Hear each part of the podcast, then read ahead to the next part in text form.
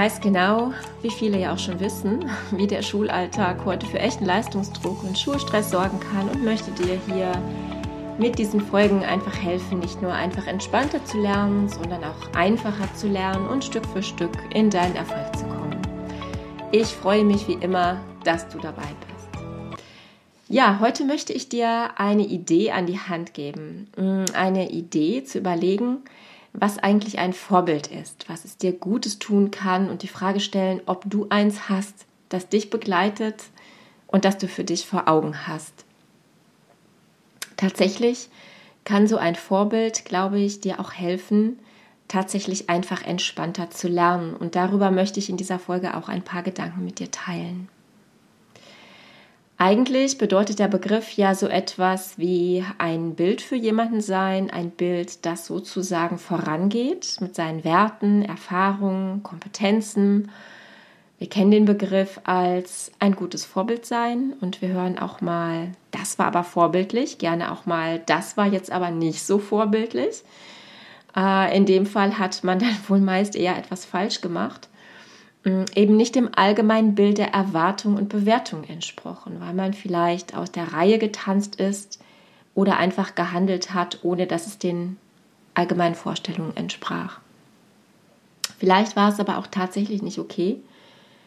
Vielleicht war es auch einfach nur eine Erfahrung, die dich aber weiterbringen wird. Vielleicht ist es auch mal gut, sich klar zu machen, wen man tatsächlich nicht als Vorbild sehen möchte, wem man nicht nacheifern möchte, weil man ja sein oder ihr Leben nicht führen möchte, einen anderen Alltag, eine andere Zukunft, andere Wünsche und andere Ziele vor Augen hat. Das ist sicher erst auch mal leichter zu formulieren, was es denn nicht sein soll. So kommst du dann noch vielleicht über einen Umweg dahin zu formulieren, was du für dich willst. Nur dabei legst du dein Augenmerk eben darauf, was du nicht willst und nicht darauf, was du willst. Wenn du schon frühere Folgen gehört hast, weißt du, dass ich da schon davon gesprochen habe, dass deine Aufmerksamkeit und deine Energie ausschlaggebend dafür sein wird, wie du denkst, was du siehst und wie du handelst. Ich bin also immer ein Fan davon, dass du deine Aufmerksamkeit, ähm, deinen Blick bei deiner Suche nach einem Vorbild, also auf Menschen bringst, die da sind, wo du einmal sein möchtest, in ihren Berufen, in ihrem Alltag, in ihren Werten, in ihren Lebensweisen und Lebensformen.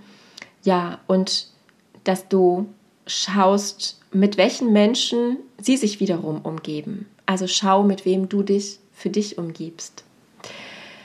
Es ist dabei also ja deine Perspektive, deine Sichtweise und damit auch ganz automatisch dein Manifestieren deines Traums und deines Ziels. Ähm, es ist alles ganz besonders wichtig im ja im Zusammenhang. Du orientierst dich ähm, an den Menschen, die du schätzt, die dir wichtig sind und sie werden deine Vorbilder und dann findest du Menschen, die dir Ideen und Impulse geben, die du ausprobieren magst, die dich neugierig machen und auch sie werden zu deinen Vorbildern und zu deinen Wegbegleitern. Und ja, zum Stichwort Wegbegleiter, sie können sich auch wandeln, ja, weil auch du deine Erfahrung machst und deine Werte weiterentwickeln wirst, die sich ebenfalls ja auch wandeln können und auch dürfen, je nach deinen Bedürfnissen in deinem Leben. Deine Ziele und deine Wünsche werden sich genauso wandeln und entwickeln und es werden neue und andere hinzukommen. Du siehst also, das Ganze ist in sich ein Prozess. Ja, und du fragst dich vielleicht, wo du dein oder deine Vorbilder finden wirst. Das wird für viele von euch erst einmal auch in der Familie sein. Eltern, große Geschwister vielleicht. Das können Freunde in der Schule sein, mit denen du dich täglich äh, umgibst, mit denen du täglich zusammen bist. Ähm, das heißt also in deinem Umfeld. Ihr helft euch ne? und äh, könnt euch in unterschiedlichen Dingen für die Schule und in eurer Freundschaft ein Vorbild sein.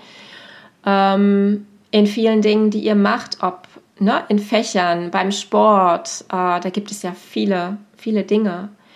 Vielleicht denkst du, Vorbilder müssten groß und berühmt sein, um richtig zu zählen, aber ich glaube, wir dürfen ruhig auch auf die vermeintlich kleineren schauen, die zu unserem alltäglichen Leben gehören.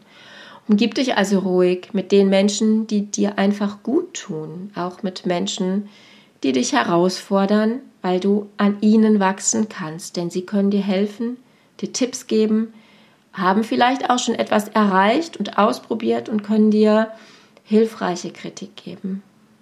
Auch das sind Freunde und Mitschüler, die dir Tipps beim Lernen geben können, Tipps, wenn du Stress mit anderen hast, wenn du vor einem Referat stehst und Hilfe brauchst, wenn du nicht so recht weißt, wie du zum Beispiel um Rat fragen sollst. Vielleicht ist es ja auch ein Lehrer, der ein Vorbild für dich ist. Oder dir läuft im Verein beim Sport ein potenzielles Vorbild über den Weg, das dich dann einfach anspornt, dran zu bleiben und weiterzumachen, auch wenn es hart ist und du K.O. bist und dir die Muskeln wehtun. Du magst dann aber vielleicht trotzdem noch weiter durchziehen. Das gleiche, wenn du ein Musikinstrument spielst oder wenn du gern Kunst magst oder Theater spielst. Es geht gar nicht ums absolute Nacheifern um jeden Preis, aber um deine Motivation, deinen Weg zu finden. Und dafür sind all die Leute, all die Menschen, die dich ja schon auch, ja, so wie ich gerade gesagt habe, in deinem Umfeld umgeben, ja auch ein Vorbild für dich. Manche dieser Vorbilder kannst du direkt fragen, wenn du etwas brauchst, eine Idee oder etwas, das dich weiterbringt, wenn du hängst.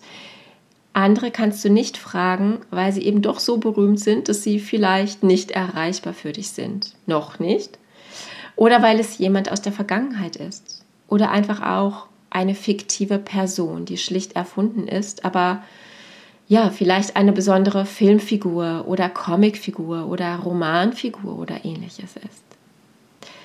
Es mag ein Mensch mit einem Beruf sein, der dir wichtig ist, jemand, den du in einer besonderen Situation kennengelernt hast, vielleicht auch ein großer Unternehmer oder ein Musiker, was auch immer, jemand mit einer großen Vision, ähm, sei einfach aufmerksam, wer dir als dein Vorbild auch zufällig über den Weg läuft, dir also ja zufällt. Du brauchst vielleicht gar nicht so aktiv zu suchen, weil dann findest du sicherlich jemanden, der auch wirklich deinem Bedürfnis entspricht, ne? was aus deiner Intuition herauskommt. Ja, wenn du sie nicht direkt ansprechen kannst oder nicht direkt ansprichst, dann machst du, glaube ich, bei allen Vorbildern das Gleiche. Du beobachtest sie. Du beobachtest, was sie tun. Dir ist wichtig, was sie denken und was sie darstellen. Und ja, du machst das vielleicht ohne, dass dir bewusst ist, dass sie damit eben auch zu deinem Vorbild werden. Ich bin mir ziemlich sicher, dass du dich fragst, warum manchen in schwierigen Situationen wie auch jetzt die Corona-Zeit und Rückschläge und Enttäuschungen in dieser Zeit, auch schlechte Erfahrungen in der Schule und schlechte Bewertungen richtig zusetzen und sie sehr darunter leiden, während für andere diese Dinge ja eher noch ein Ansporn sind oder sie sich ja auf jeden Fall mit den Dingen arrangieren können. Möglicherweise greifen sie dabei auch auf ein Vorbild zurück, auf ja, ihr Ziel, das sie vor Augen haben. Möglicherweise schauen sie sich Handlungsweisen dabei ab, die ihnen helfen, entweder den gleichen Weg zu gehen oder aber auf ihren eigenen aufmerksam zu werden. Dabei spielt, glaube ich, immer eine Rolle, eine Situation zu erkennen und anzunehmen, jemanden wahrzunehmen und dann auch sich selbst mit den eigenen Bedürfnissen und dann zu schauen, wo du selbst aktiv werden kannst, selbstwirksam werden kannst und ja, man sagt ja auch selbstwirksam werden, also für sich selbstwirksam werden. Das heißt also, ja, du selbst entscheidest und handelst nach dem, was du willst. Auch das ist ein Prozess, dem du Zeit geben kannst. Das ist etwas, was man sicherlich auch lernen muss, was man sich zugestehen muss, wo man erfahren muss, dass man das darf und dass man sich das gönnen darf. Ähm, ja, meine Aufforderung an dich ist da dann einfach aufmerksam zu bleiben. Wenn du mich fragen möchtest, wer eins meiner Vorbilder ist, ich sage extra eins meiner Vorbilder, weil ich hier zum Beispiel meine Familie einfach auslasse jetzt, dann ja, würde ich heute tatsächlich sagen, ist das Nelson Mandela. Und mh, hm, ich glaube, dieses Vorbild ist für mich gar nicht so bewusst, sondern tatsächlich intuitiv gewachsen, weil er mir tatsächlich immer wieder und wieder hartnäckig über den Weg gelaufen ist. In meiner eigenen Schulzeit als Thema, als Person, als Mensch, ähm, in Büchern, in Filmen, in Reportagen, äh, im Museum, in Gesprächen über ihn, ähm, also an, in ganz verschiedenen Situationen und ganz verschiedenen Orten. Also immer wieder aufgetaucht, erschien also irgendwie eine Bedeutung für mich zu haben. Ja, und dann war er einfach ganz lange gar nicht da. Also gar nicht präsent als Person und als Mensch. Und ja, tauchte dann für mich einfach wieder auf, als ich in Afrika, in Namibia unterrichtet habe und ja auch in Südafrika war. Ähm, ich habe da auch viel gelesen, die Politik mitbekommen, die Apartheidsthemen. Ich war dann in einem Museum in Kapstadt und ja, bin immer näher dran gekommen quasi und ja, sah mich dann am Ende äh, im Hafen von Kapstadt, von wo aus äh, eine Fähre rübergeht zur Gefängnisinsel Robben Island die ähm, draußen vor der Stadt liegt und auf der viele Jahre seines Lebens in Haft und mit Zwangsarbeit im äh, Steinbruch verbracht hat. Ja, und dennoch ist er eben nicht als gebrochener Mann von dort zurückgekehrt, ähm, sondern hat auch nach 27 Jahren Haft, also so, so lang, also nicht die ganze Zeit auf Rom Island, aber ich glaube, es waren 18 Jahre, die er tatsächlich auf der Insel verbracht hat, ähm, hat er an seine Vision angeknüpft und ja, ist letztlich auch der erste schwarze Präsident von Südafrika geworden. Er wurde Anwalt, setzte sich für die Schwächeren ein, für eine Bildung für alle, kämpfte gegen die Apartheid, ähm, kämpfte gegen die Gesetze der Rassentrennung, die in den 50er Jahren erlassen wurden ähm, Mandela war politisch sehr aktiv. Er nahm Kontakt zum ANC auf, dem African National Congress, der später verboten wurde. Und weshalb er dann auch begann, mit seinen Leuten aus dem Untergrund zu arbeiten, bis er schließlich 63 verhaftet wurde. Ähm, ursprünglich war er für seine Arbeit auch zum Tode verurteilt, wurde aber dann, ähm, weil das nicht durchgesetzt wurde, zu einer lebenslangen Haftstrafe verurteilt die er am Ende wahrscheinlich als ja eine Form innerer gedanklicher Freiheit verstand und annahm, weil er natürlich auch keine andere Wahl hatte, aber sich offensichtlich ja dazu entschieden hat, ähm, sich nicht brechen zu lassen. Ähm, später begann, begann das Apartheidsregime in Südafrika dann zu bröckeln und ähm, ja, 1990 kam er durch den Erlass äh, des damaligen Präsidenten, es war de Klerk, frei und er begann mit diplomatischen Verhandlungen ähm, in der Politik ein ja, Umdenken und eine Neuorientierung ja, in Gang zu bringen. Äh, dafür erhielt er auch zusammen mit de Klerk äh, 93 den Friedensnobelpreis, weil sie sich äh, beide eben für die Bürgerrechte eingesetzt haben. Und 94 wurde er dann zum Präsident des Landes. Ja, dass all diese Jahre des Umbruchs, ähm, also auch nach seiner Haft, keine einfachen in der Gesellschaft und in der Politik waren, ist klar. Und immer wieder stand das Land auch am Rand des Bürgerkriegs und Immer wieder aber appellierte er an die Menschlichkeit der Bevölkerung. Er gab also diese Hoffnung nie auf. Und auch während seiner Präsidentschaft blieb das Land gespalten. Aber seine Vision und sein Ziel und sein Arbeiten, darin war er klar. Und ja, nach seiner Zeit als Präsident blieb er auch weiter Anwalt in Menschenrechtsorganisationen und war ganz aktiv. Ja, das sind alles nur so kurze Stichworte aus seinem Leben heraus. Ähm, mehr geht ja auch an dieser Stelle eigentlich nicht. Und warum erzähle ich euch das alles? Ja, er hatte halt seine Vision. Er war aktiv und ist dafür rausgegangen und hatte dafür gleichzeitig ähm, unfassbare ähm, Niederlagen, Gefahren und Rückschläge zu verkraften, politisch wie in seinem Privatleben. Er wurde 27 Jahre für seine Idee weggeschlossen und trotzdem blieb er zufrieden und dankbar, sich ähm, seiner inneren Freiheit bewusst, die er im Gefängnis nutzte, um ja auch zu überleben und kam umso gestärkter aus dieser Zeit heraus.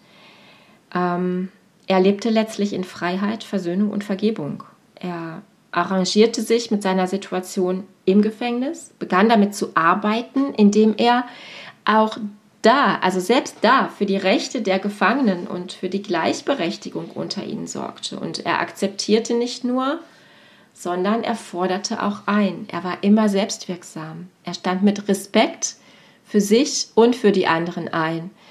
Sie arbeiteten miteinander und füreinander und er begann ja seine Rituale in der Zelle, um körperlich und mental stark und stabil zu bleiben und schaffte sich einen Rahmen. Also er entschied sich und wählte nicht in die Verbitterung und Niederlage und Flucht zu gehen, auch wenn sicherlich täglich seine Gedanken bestimmte, sondern ja, weiter präsent zu sein. Und die physische Gefangenschaft bedeutete für ihn nicht gleichzeitig auch die seines Verstandes und seiner Gedanken. Er blieb also wirksam.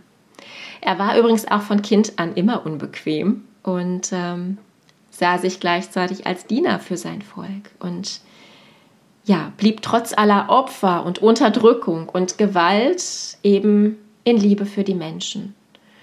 Für ihn war auch klar, das gibt es auch immer wieder in Zitaten, ähm, dass ja, wer einen anderen Menschen gefangen nimmt, ihm die Freiheit nimmt, in sich selbst gefangen ist, in seiner eigenen Feindseligkeit steckt, in seiner Ablehnung, in seinen Vorurteilen und seinem engen Denken. Und für die Menschlichkeit bedeutet das für ihn, dass beide Seiten frei sein müssen. Und er verlor nie die Hoffnung.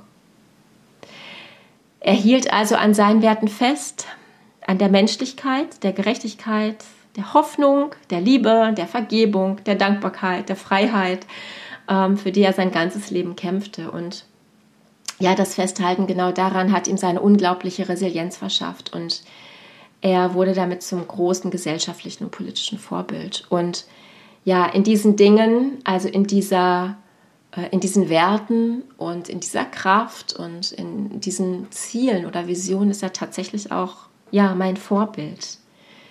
Ähm, recherchiert mal im Netz, schaut euch mal seine Zelle an, informiert euch mal über sein Leben. Also als ich auf der Insel war, führten tatsächlich ehemalige Häftlinge über die Insel und durch die Anlagen und ja, soll ich sagen, auch das ist nichts anderes als Stärke.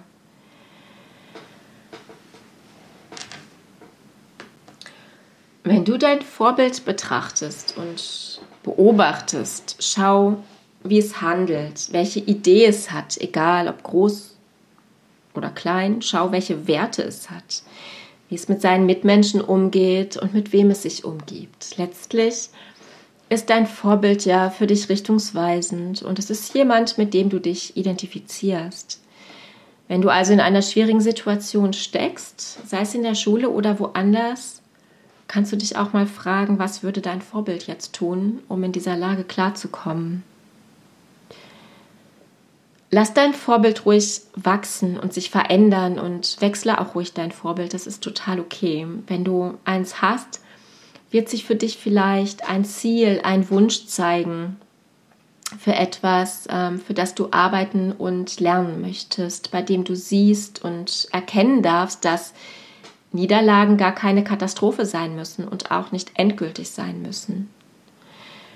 Ähm, deine Bewertung die du zum Beispiel mitbekommst für deine Leistung in der Schule, müssen nicht endgültig sein. Die fünf in einem Fach nicht in Stein gemeißelt sein und das Vokabellernen und ja, dass dir schwerfällt, ja, das muss nicht ausschlaggebend sein für das, was aus dir wird. Ähm, das gleiche zum Beispiel im Sport. Wenn du die drei Kilometer in einer bestimmten Zeit schaffen willst, dann schaff es.